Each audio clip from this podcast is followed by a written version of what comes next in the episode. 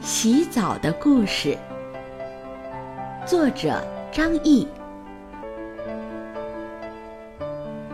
棒棒虎不喜欢洗淋浴，他讨厌水突然从头上洒下，哗的一声吓他一跳。他讨厌水跑到他的眼睛里，像热乎乎的小虫子。直往里钻。他讨厌水流到他的嘴巴里，要是他哭起来的话，流进嘴里的就更多。最讨厌的还是鼻子呛了水，又刺又辣，好难受。妈妈试过很多办法，你看。就像下雨一样，哗啦啦，哗啦啦，下雨啦！不要，来扮鲸鱼吧，你的头也可以喷水呢。不要，假装你是消防员，快去灭火吧。不要，现在我是园丁哦。我要教教你这朵花。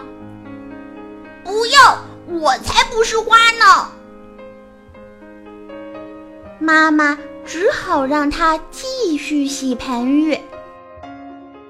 有一天，小表弟来家里做客，晚上洗澡的时候，他竟然要求洗淋浴。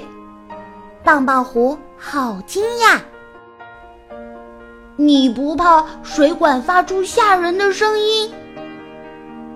棒棒虎问。不怕，那是洗澡水星的飞碟在启动。